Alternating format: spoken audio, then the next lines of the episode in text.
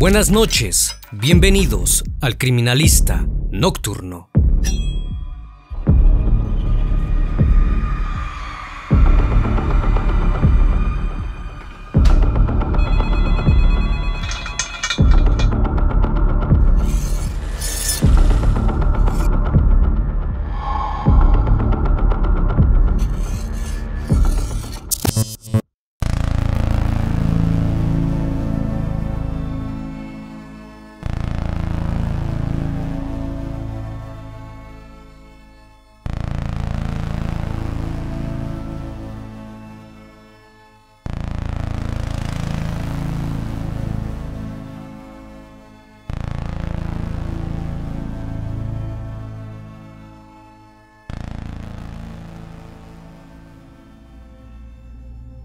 El jueves 3 de septiembre de 1942, el padre de una joven llamada Graciela Arias, de 20 años de edad, se presentó ante el jefe de los servicios secretos de la jefatura de policía para denunciar la desaparición de su hija. Aquel hombre era perteneciente a una de las familias más conocidas de Morelia. Se trataba del abogado penalista Miguel Arias Córdoba, quien se encontraba desesperado porque su hija no había vuelto a casa. Dado el renombre del abogado, el propio director del servicio secreto atendió la denuncia y encomendó la búsqueda a dos de sus agentes más experimentados para ello, José Acosta Suárez y Ana María Dorantes, quienes harían un descubrimiento impactante que destaparía a uno de los primeros asesinos en serie del México moderno. El criminalista nocturno. Graciela Arias Ábalos. Era estudiante del segundo grado de la Escuela Nacional Preparatoria.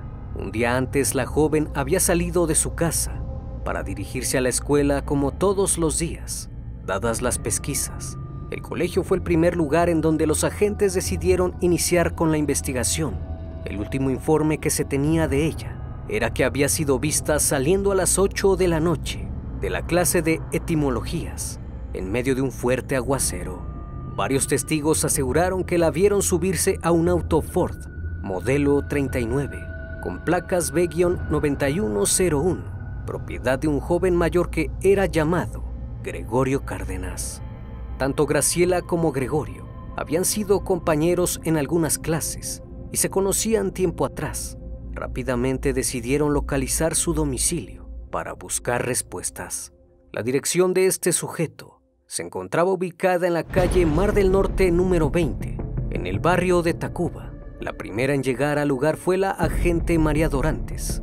Gregorio no se encontraba en esos momentos, pero supo de primera mano que la madre del joven, María Vicenta Ábalos, vivía en la calle Violeta número 3, en la colonia Guerrero en el centro de la Ciudad de México. Cuando el detective Acosta acudió al domicilio, la madre de Gregorio le dijo que no estaba y que no regresaría en mucho tiempo. Su progenitora relató que la noche anterior su hijo había llegado lleno de lodo, sucio de pies a cabeza. Aseguró que después de bañarse se cambió de ropa y se fue a dormir. Aunque se le veía intranquilo, por la mañana se levantó diciendo cosas fuera de lugar, cosas extrañas y absurdas, que le hicieron pensar que había perdido la razón. Así que lo llevó con un médico y él le aconsejó que lo llevara de inmediato a un sanatorio, pues tenía un tremendo choque nervioso. Así que por voluntad propia, Gregorio fue llevado al sanatorio del doctor Oneto Barenque, ubicado en la avenida Primavera en Tacubaya. Posterior a eso, el agente Acosta Suárez acudió al sanatorio y le solicitó permiso al doctor para hablar con Gregorio. Una vez que lo interrogó, Cárdenas contestaba como si en verdad tuviera un desequilibrio mental pues comenzó a decirle a la gente que era un inventor y que hacía invisibles a los hombres con pastillas que en realidad eran gises. Debido a eso, fue imposible obtener alguna información acerca de la joven desaparecida. Sin embargo, el agente le quedó la impresión de que todo aquello había sido fingido. Minutos después, el doctor Oneto acudió a la jefatura de policía para hablar con el agente Suárez en aquella reunión mencionó que le había practicado un estudio a Cárdenas y que en efecto se había confirmado que no estaba loco. que estaba fingiendo porque el padre de una chica llamada Graciela Ábalos lo estaba inculpando por el asesinato de la chica, de modo que se escondió para que no le hiciera daño. Cárdenas aseguraba que no tenía nada que ver y que no era responsable de nada, pero aquí surgió la interrogante. ¿Cómo sabía él que Graciela había sido asesinada? Luego de la visita del doctor, el agente Acosta Suárez decidió acudir a la casa de Cárdenas junto con tres comisionados. El padre de la joven también quiso acompañar a los oficiales. La casa de Gregorio en la calle Mar del Norte número 20 era una vivienda de tres piezas, la cual estaba en su mayoría muy sucia. Para poder ingresar, tuvieron que romper una de las ventanas. En una de las habitaciones se encontraba lo que parecía ser un laboratorio. En otra había infinidad de objetos y ropas sucias regadas por todo el suelo. La última habitación que revisaron, la cual daba a la calle, misma que era utilizada como recámara por Cárdenas, puesto que en ese lugar había un colchón sucio con unas sábanas de igual forma. En el suelo encontraron una colcha y una toalla completamente sucias de lodo, y encima de una mesa pequeña de madera había un pañuelo de mujer el cual fue identificado por el progenitor de la chica como propiedad de Graciela. Ahora ya tenían evidencia de que la joven desaparecida había tenido contacto con Cárdenas. No obstante, aún tenían la esperanza de encontrarla. Al día siguiente, 5 de septiembre, el agente Acosta regresó a la casa con la esperanza de hallar más evidencia. Sin embargo, luego de revisar minuciosamente las habitaciones, no lograron encontrar nada más. Afligido decidió abandonar el inmueble y mientras caminaba por el jardín pudo notar algunas molestas moscas que andaban de aquí para allá. Al acercarse al lugar de donde provenían, pudo notar que la tierra se hundía, como si hubiera sido removida recientemente. Debido a eso sus sospechas aumentaron y tomando un palo de escoba removió un poco la tierra y para su sorpresa logró visualizar los dedos de un pie. El agente rápidamente dio aviso a la jefatura sobre el hallazgo y con la asistencia del Ministerio Público se procedió a desenterrar el cuerpo. Dos agentes de la policía provistos de unas palas proporcionadas por los vecinos comenzaron a cavar. El cuerpo de Graciela fue identificado por sus ropas y por su bolso de mano que fueron arrojados junto con su cuerpo en el mismo hoyo.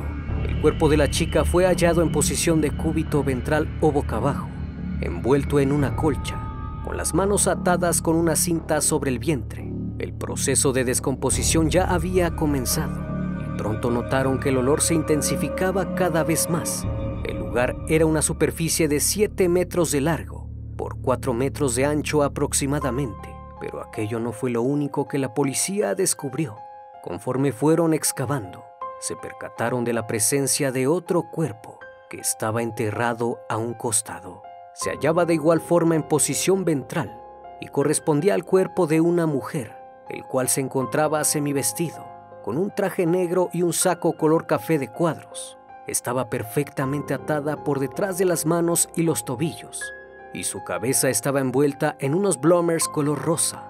Minutos después, un tercer cuerpo apareció.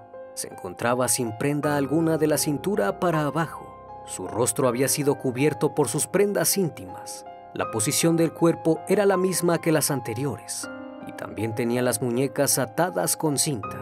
Unos zapatos en color azul y unas tobilleras también fueron encontrados. Muchos vecinos observaban el actuar de las autoridades desde sus azoteas, indignados y a la vez sorprendidos. El olor que emanaba de aquel jardín era insoportable. La exhumación de los cuerpos fue interrumpida por un torrencial aguacero, según el testimonio de algunos vecinos.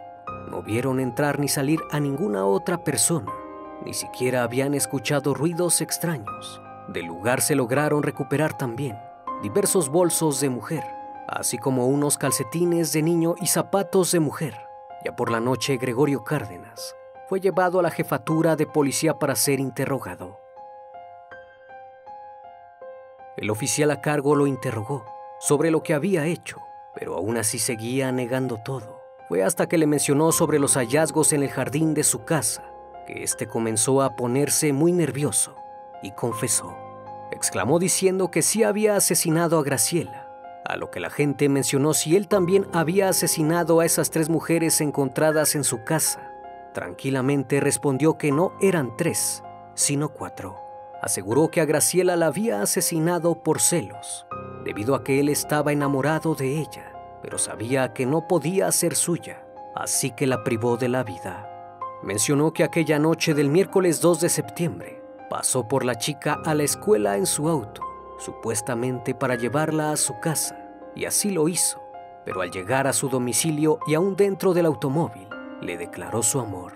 Como Graciela lo rechazó, intentó besarla a la fuerza, pero ella le dio una bofetada. En ese instante Gregorio la comenzó a golpear y con un cordón la estranguló. La chica no pudo gritar ni reaccionar para pedir ayuda. Una vez consumado el crimen, llevó su cuerpo hasta su casa y como pudo la bajó y la llevó hasta su recámara. Una vez ahí, tuvo intimidad con su cuerpo. Finalmente lo envolvió en una sábana y ya en la madrugada procedió a enterrarlo. De las demás chicas encontradas en el mismo sitio, aseguró no saber quiénes eran.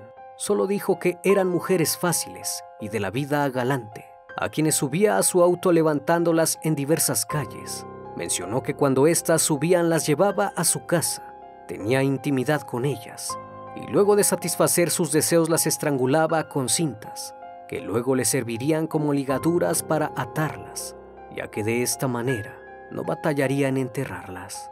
A la mañana siguiente, luego de haber confesado los crímenes, un grupo de oficiales acudió a la casa de Cárdenas para seguir realizando las excavaciones pues ahora sabían que un cuarto cuerpo se encontraba enterrado en el jardín, alrededor del mediodía, a más de un metro y medio de profundidad, muy cerca del pasillo que daba acceso a las habitaciones. Fue hallado el otro cuerpo, cubierto por un impermeable de hule.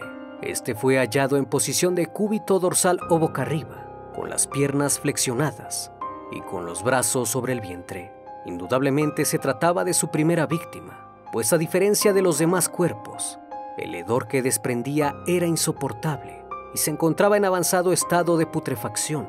Un pañuelo cubría su rostro, parte del torso se encontraba con un vestido rosa y portaba zapatos color vino.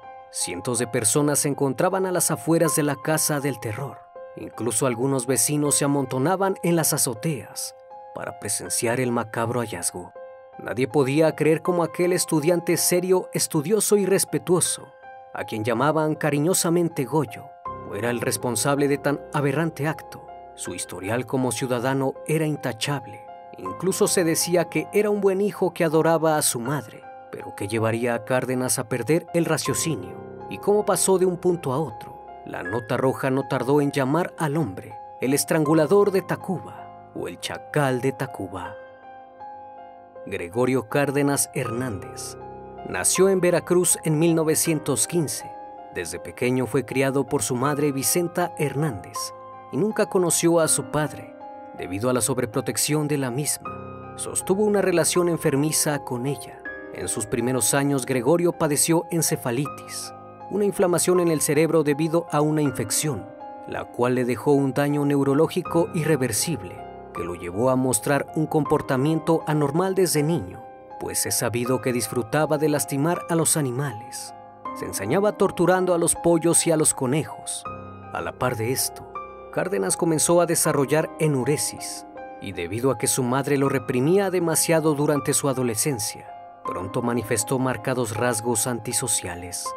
Y sus problemas se agravaron aún más, pues ahora sufría de dificultades para controlar su esfínter por lo que en muchas ocasiones se vio envuelto en situaciones vergonzosas delante de otras personas. No obstante, estas dificultades no le impidieron conseguir una beca por parte de Petróleos Mexicanos, pues Gregorio era considerado un sujeto con un coeficiente intelectual alto en comparación con sus demás compañeros, y siempre fue muy destacable en sus estudios. Con el pasar de los años conoció a Sabina Lara González, con quien contrajo nupcias. Pero la felicidad del matrimonio solo duró un tiempo, pues a los pocos años se divorciaron, debido a la manera tan sumisa con la que éste se comportaba. Según Gregorio, ella lo engañó, y de esta manera concibieron el divorcio. cuando Cárdenas cumplió 27 años, debido a que cursaba sus estudios en química. Pudo acomodarse en varios proyectos, lo que le permitió separarse en definitiva de su madre y comenzar una vida independiente en la capital, donde rentó una casa de muy buen ver, que más tarde sería la casa donde se encontraron sus víctimas.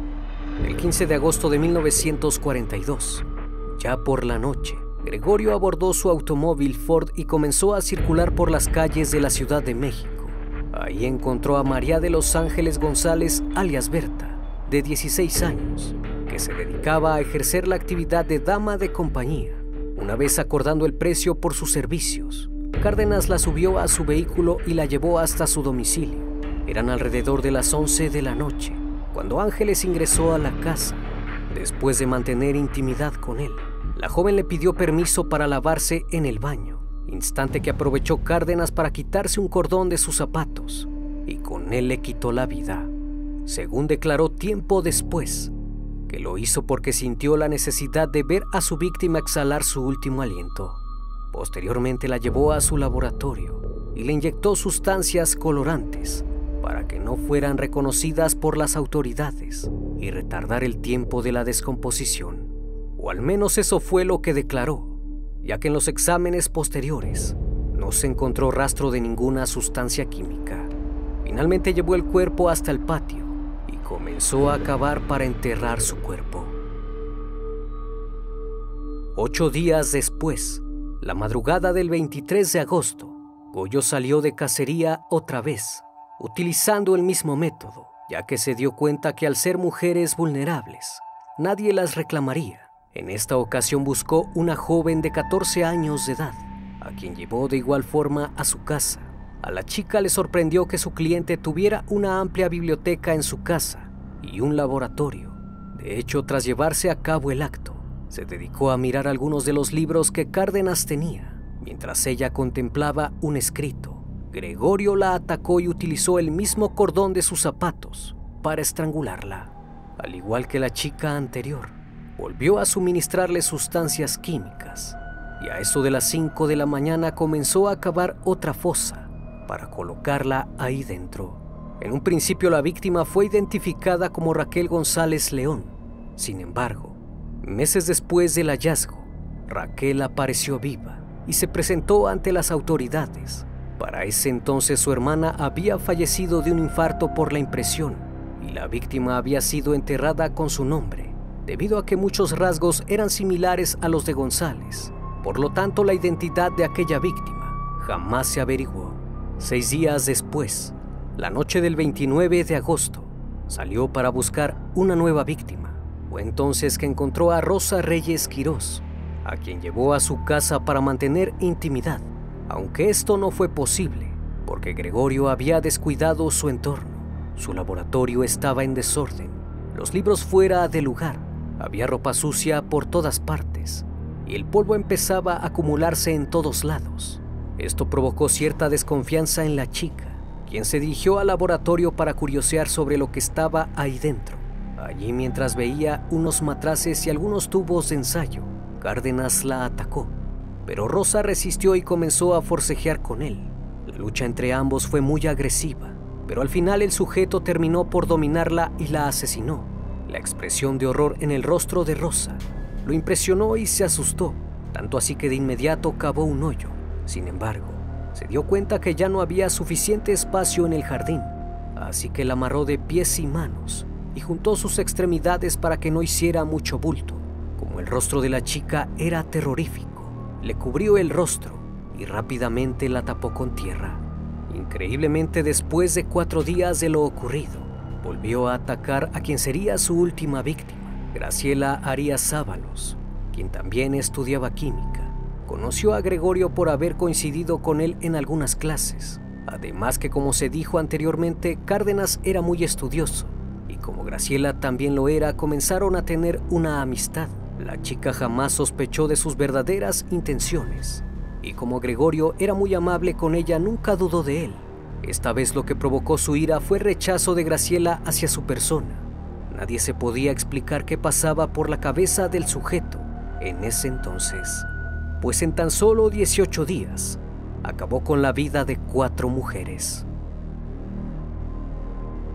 Gregorio Cárdenas mencionó que tenía un gran odio hacia las mujeres.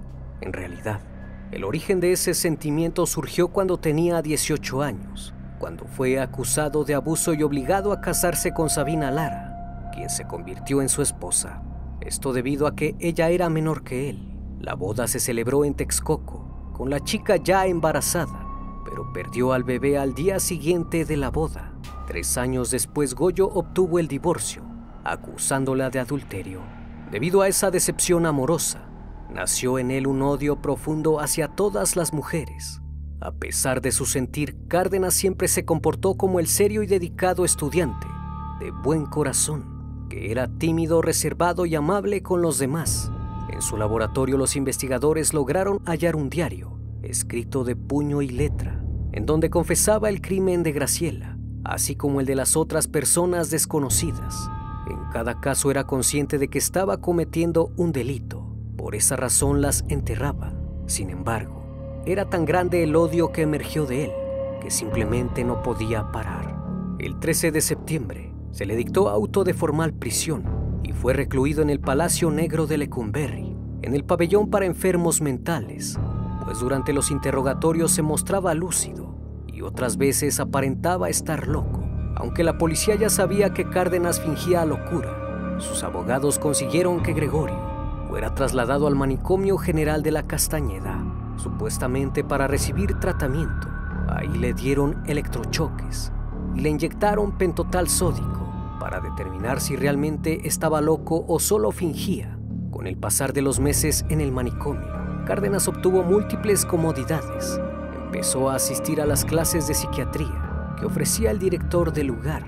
Entraba a la biblioteca sin problemas, recibía visitas familiares, sostenía relaciones amorosas con las empleadas del lugar e incluso le daban permiso para ir al cine con algunas amigas.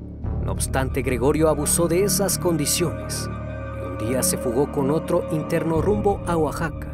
Veinte días después fue reaprendido y alegó que no había escapado, sino que se había ido de vacaciones. Debido a esta acción, las autoridades decidieron regresarlo a Lecumberri el 22 de diciembre de 1948.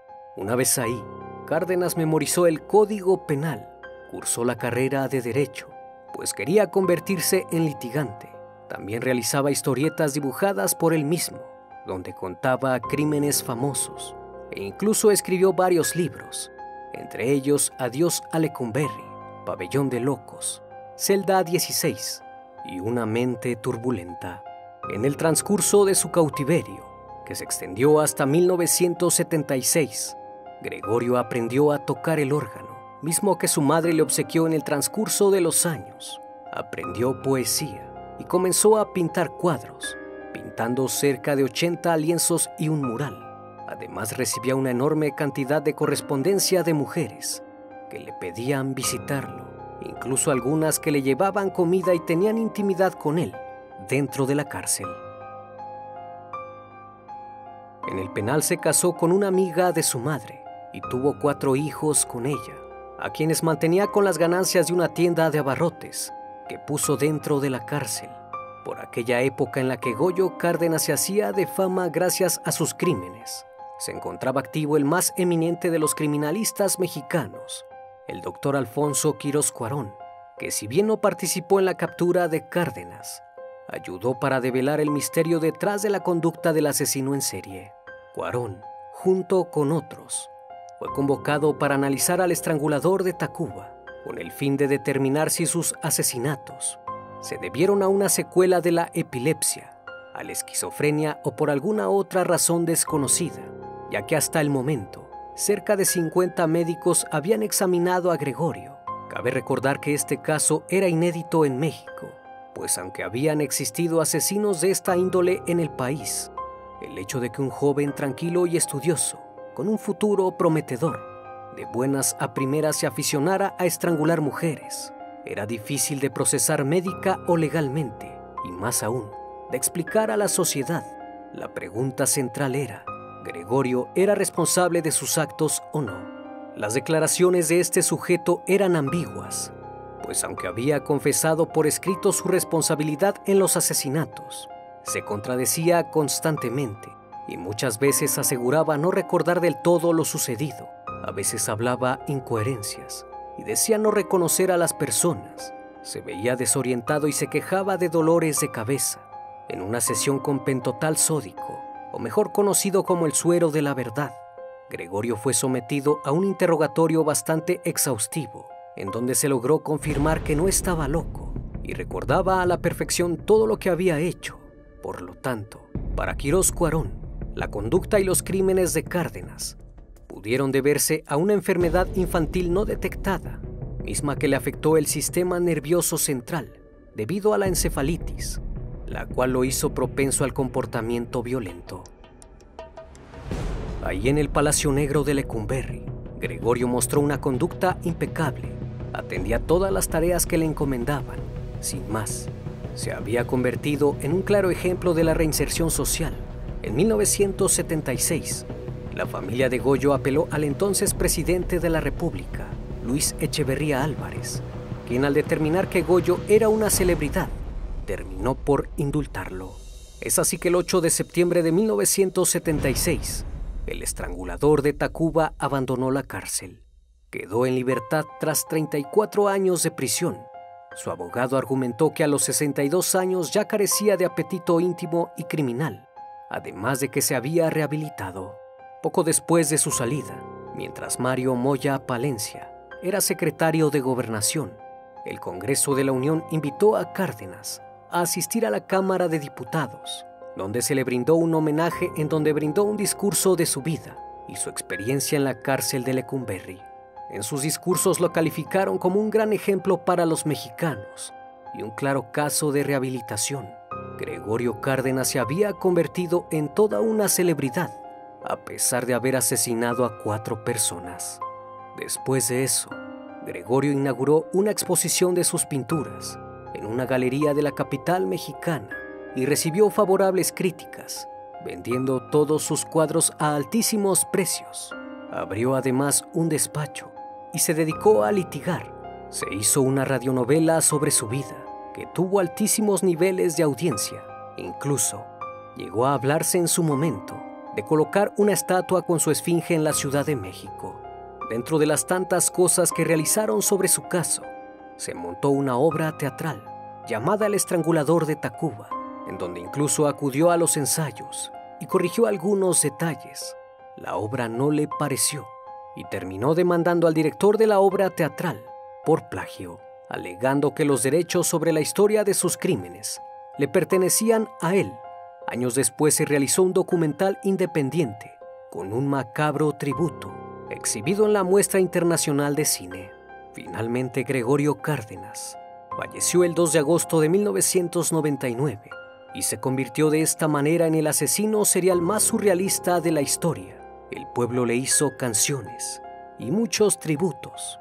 Hubo estampillas con su imagen y fue idolatrado por la gente. El caso de Cárdenas quedó plasmado en la historia criminal de México. No obstante, las víctimas y los actos atroces quedaron a un lado para ovacionar a la reinserción social, pues aquel hombre era el estandarte de carne y hueso de la eficiencia del sistema penitenciario mexicano. ¿Qué piensas tú? Como cada noche, estimado público, agradezco su compañía. Si aún no estás suscrito, te invito a que lo hagas y formes parte de esta gran comunidad. Reciban un fuerte abrazo de mi parte y no me queda más que desearles que sigan pasando un excelente día y estén de lo mejor. Esto es El Criminalista Nocturno. Hasta la próxima emisión. Buenas noches.